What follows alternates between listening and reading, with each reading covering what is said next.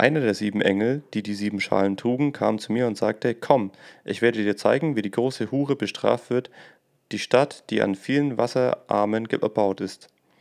Die Könige der Erde haben sich mit ihr eingelassen, alle Menschen sind betrunken geworden, weil sie sich am Wein ihrer Unzucht berauscht haben. Der Geist Gottes nahm Besitz von mir und der Engel trug mich in die Wüste. Dort sah ich eine Frau.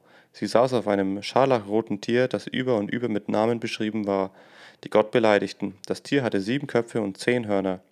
Die Frau trug ein purpur- und scharlachrotes Gewand und war mit goldkostbaren Steinen und Perlen geschmückt. In ihrer Hand hielt sie einen goldenen Becher. Er war gefüllt mit den abscheulichen Gräueln ihrer Unzucht. Auf ihrer Stirn stand ein geheimnisvoller Name, Babylon, die Große, die Mutter aller Hurerei und allen Götzendienstes auf der Erde. Ich sah, dass die Frau betrunken war vom Blut der Menschen aus Gottes heiligen Volk. Sie hatte das Blut aller getrunken, die als Zeugen für Jesus getötet worden war. Ich war starr vor Entsetzen, als ich sie sah. Warum bist du so entsetzt? fragte mich der Engel. Ich verrate dir das Geheimnis dieser Frau und das Geheimnis des Tieres mit den sieben Köpfen und den zehn Hörnern, auf, auf dem sie sitzt. Das Tier, das du gesehen hast, es war einmal und ist nicht mehr. Und es wird wieder aus dem Abgrund auftauchen und in seinem Untergang rennen. Die Menschen auf der Erde, alle deren Namen nicht, als, nicht seit Erschaffung der Welt im Buch des Lebens stehen, werden staunen, wenn sie das sehen. Das Tier, das da war und nicht mehr da war, das ist wieder gekommen.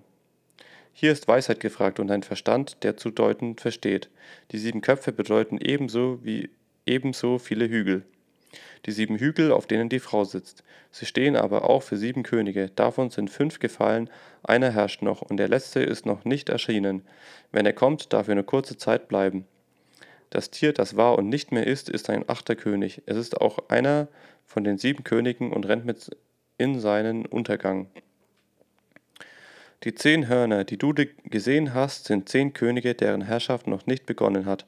Eine Stunde lang wurden sie zusammen mit dem Tier königlicher Macht bekommen. Diese zehn verfolgen dieselbe, dasselbe Ziel und übergeben ihre Macht und ihren Einfluss dem Tier. Sie werden gegen das Lamm kämpfen, aber das Lamm wird sie besiegen. Denn es ist der Herr über alle Herren und der König über alle Könige, und bei ihm sind seine treuen Anhänger, die es erwählt und berufen hat. Der Engel sagte weiter zu mir, Du hast das Wasser gesehen, an dem, der, an dem die Hure sitzt. Das sind Völker und Menschenmassen aller Sprachen. Die zehn Hörner, die du gesehen hast, und das Tier werden die Hure hassen. Sie werden ihr alles wegnehmen, sogar die Kleider vom Leib. Sie werden ihr Fleisch fressen und sie verbrennen, denn Gott hat ihr Herz so gelenkt, dass sie seine Absichten ausführten. Sie handeln gemeinsam und überlassen dem Tier ihre Herrschaftsgewalt, bis sich Gottes Voraussagen erfüllen.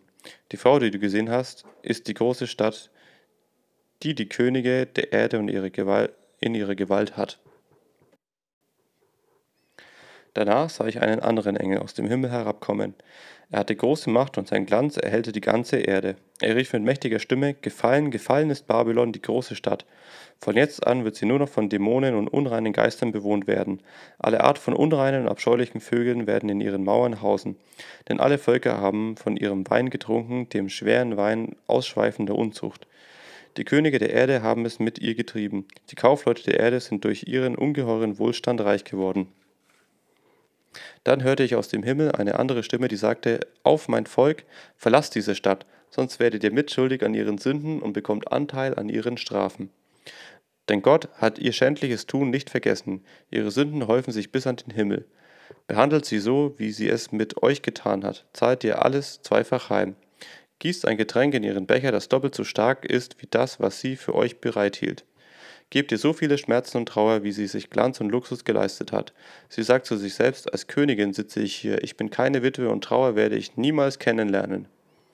Deshalb werden an einem einzigen Tag alle Katastrophen über sie hereinbrechen, Pest, Unglück und Hunger, und sie wird im Feuer umkommen. Denn Gott, der Herr, wird sie verurteilt, der sie verurteilt hat, ist mächtig. Wenn die Könige der Erde die mit ihrer Unzucht getrieben und im Luxus gelebt haben, den Rauch der brennenden Stadt sehen, werden sie ihretwegen jammern und klagen.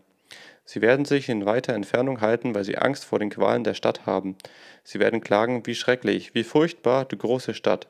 Babylon, du mächtige Stadt, innerhalb einer Stunde ist das Gericht über dich hereingebrochen. Auch die Kaufleute auf der Erde werden um sie weinen und trauern, denn niemand kauft jetzt mehr ihre Waren.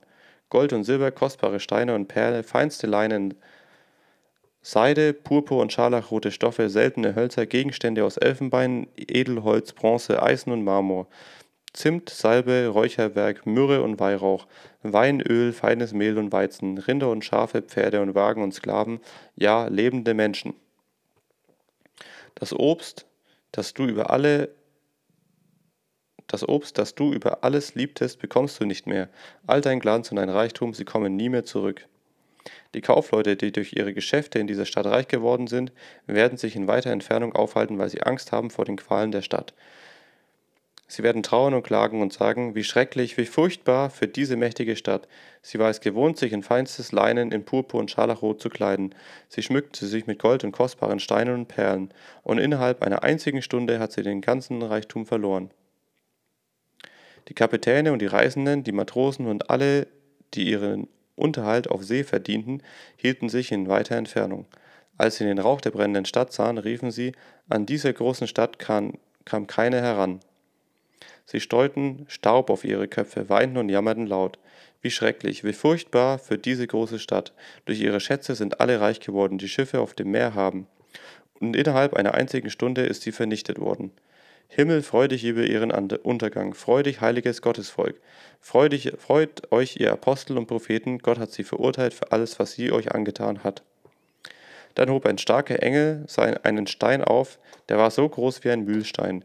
Der Engel warf ihn ins Meer und sagte, Babylon, du mächtige Stadt, genauso wirst du mit aller Kraft hinuntergeworfen werden, nichts wird von dir übrig bleiben.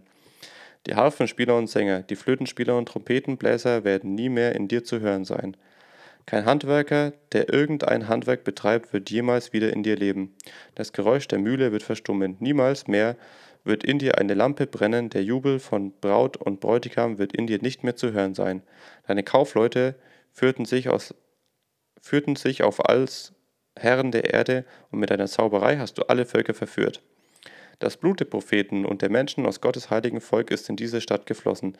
Sie ist für das Blut aller Menschen verantwortlich, die auf der Erde ermordet worden sind.